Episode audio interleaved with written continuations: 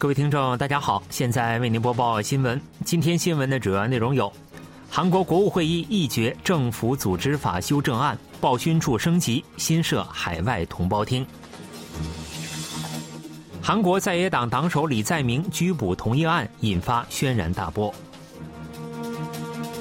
韩国检方起诉涉嫌强制遣返脱北渔民的前政府主要人士。以下请听详细内容。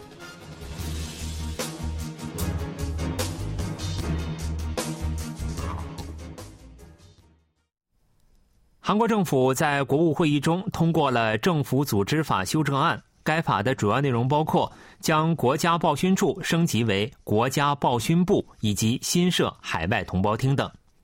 政府二十八日在经济副总理邱庆浩的主持下召开国务会议，议决了二十七日在国会获通过的政府组织法修正案。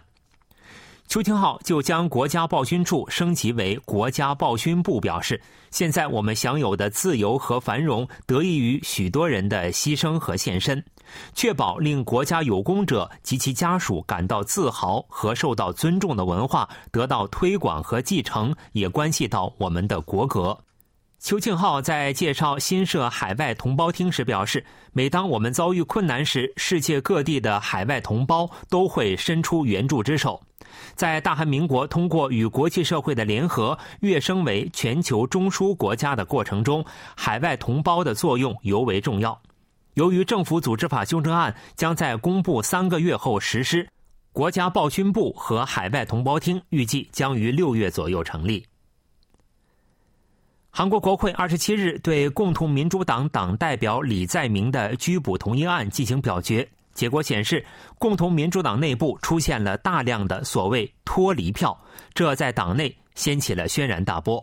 原对压倒性否决感到自信的共同民主党，在表决过程中出现了大量未投反对票的所谓脱离票。对此，该党领导层表示，将进一步进行周密的准备工作，以此开始收拾混乱的党心。共同民主党国会代表朴洪根表示，将与党内领导层共同探讨国会表决结果的意义。共同民主党不应因二十七日的投票结果而进一步产生混乱与分裂。越是这种时候，越要巩固党内团结。朴洪坤特别强调单一队伍。然而，也有声音担忧，共同民主党党内裂痕将进一步扩大。执政党国民力量党表示，李在明代表的铁甲已被戳穿，国会表决结果等同于宣告李在明的政治破产。李在明应决定包括辞去共同民主党代表职务在内的去向问题。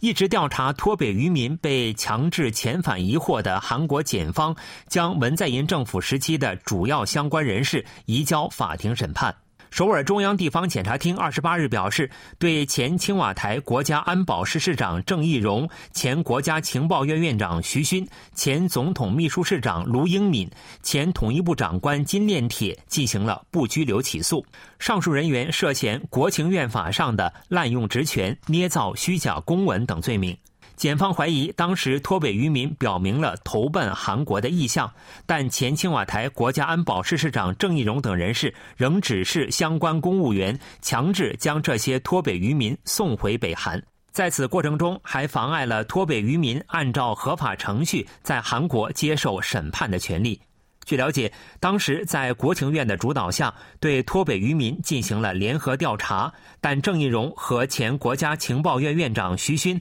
涉嫌草率结束调查。徐勋还涉嫌指示在联合调查报告中删除脱北渔民希望投奔韩国的事实记载，并在仍进行调查的过程中，像已结束调查一样捏造了报告。去年七月，检方因北韩人权团体告发而正式展开调查后，郑义溶曾表示，当初脱北渔民没有投诚意向，自己做出了最妥善的决定。但检方表示，即使投奔意愿不明确，也不能断定他们愿意回到北韩，并继续展开了相关调查。检方认为，当时的安全部门最高负责人郑义溶主导了犯罪，并在未对文在寅前总统进行调查的情况下结束了相关调查。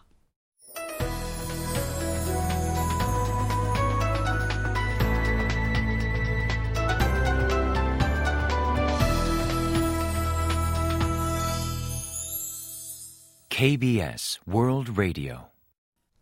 这里是韩国国际广播电台新闻节目，欢迎继续收听。针对北韩近期接连发射洲际弹道导弹，美国称这是对全世界安全不可忽视的挑战。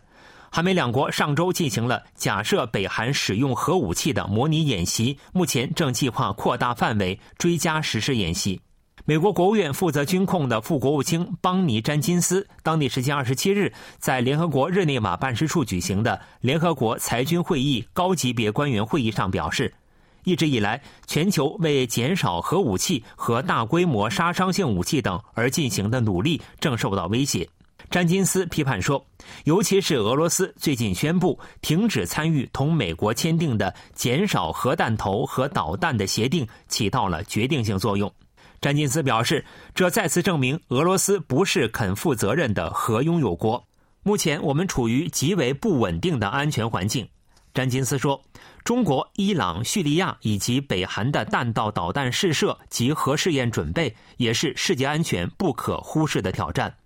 北韩继一月十八日发射火星十五星洲际弹道导弹之后，又接连发射超大型火箭炮和战略巡航导弹。韩国军方认为，北韩已具备以正常角度发射洲际弹道导弹的能力，进行第七次核试验的可能性也在加大。韩国政府强烈谴责北韩重启洲际弹道导弹发射，目前正致力于在紧急情况发生时获取美国核战略资产的帮助及加强延伸威慑执行力。上周，韩国与美国实施了延伸威慑手段运用演习。韩国驻美国大使赵泰庸表示。将于近期推进韩美两国各相关机构共同参与的延伸威慑手段运用演习后续演习。韩美同盟的延伸威慑承诺正在得到切实落实。除军事方面外，韩美还在研讨今后将延伸威慑手段运用演习扩大至情报、外交、经济等领域。在美国正促进将从韩国进口的弹药用于援助乌克兰的情况下，韩国国防部发言人全夏圭二十八日在例行新闻发布会上表示，韩国军工企业正与美国国防部就弹药出口事宜进行协商。全夏圭在回答记者有关二十七日乌克兰驻韩国大使邀请韩国国防部和防卫事业厅就武器支援事宜进行协商，国防部对此有何立场的提问时，做出了上述表示。目前，美国国防部协商小组正对韩国进行访问，与生产炮弹等的韩国军工企业进行出口协商。国防部发言人全夏圭二十七日重申政府立场，称韩国不向乌克兰援助杀伤性武器的原则不变，但同时也表示，对乌克兰的武器援助问题需从政府层面上予以探讨。在美国支援乌克兰导致美国国内弹药库存不足的情况下。美国通过进口韩国弹药以确保库存。目前，美国正同韩国政府就用于援助乌克兰的韩国产弹药进口方案进行协商。俄罗斯塔斯社二十七日报道说，俄罗斯外交部发言人玛利亚扎哈罗娃当天发布声明称，俄罗斯对韩国政府最近加大对俄罗斯的禁运范围等制裁措施深表遗憾。这位发言人说。韩国政府的制裁措施不仅对两国关系，还对韩半岛稳定协作带来影响。扎哈罗娃表示，此次决定是根据美国主导的西方集团的反俄罗斯政策做出的。韩国的新制裁已显示，韩国对俄罗斯实行独立政策的能力有限。二月二十四日，韩国产业通商资源部表示，为同国际社会一道控制向俄罗斯和白俄罗斯出口。向这些国家出口时需要政府许可的产品种类，从现有的五十七种扩大到七百九十八种。据介绍，这些产品出口后很可能被用于获取武器，其中包括机床、轴承、热交换器等石油、天然气提炼设备；超过五万美元的整车、石油及天然气提炼设备，以及包括不锈钢在内的钢铁产品、甲苯等部分化学产品等。韩国在俄罗斯入侵乌克兰后的去年三月决定参与国际社会对乌克兰的制裁之后，韩国被俄罗斯列入四十八个不友好国家。随着俄乌战争爆发一周年，美国和欧盟等西方国家最近加大了对俄罗斯的制裁。从三月一日开始，韩国将解除自中国入境人员入境后的 PCR 检测义务。中央灾难安全对策本部表示，随着自中国入境人员的 PCR 检测阳性率下降，从三月一日开始，将进一步放宽针对自中国入境人员的防疫措施，解除入境后 PCR 检测义务。此前，政府从一月二日开始，要求自中国入境的短期居留外国人在机场检测中心接受 PCR 检测。长期居留外国人和韩国公民则需在居住地管辖保健所接受 PCR 检测。此次时隔约两个月，解除了入境后的 PCR 检测义务。从中国出发的航班需飞抵仁川国际机场的一元化管理措施也将从三月一日起取消。来自中国的航班可飞抵韩国其他机场。但防疫部门将入境前 PCR 检测和 Q Code 预先登记措施延长至三月十日，在评估取消其他防疫措施所带来的影响后，将决定是否予以进一步取消。据统计，韩国加强防疫措施后，以二月第三周为基准，自中国入境人员的新冠病毒阳性率为百分之零点六。新闻为您播送完了，是由于海峰为您播报的，感谢各位收听。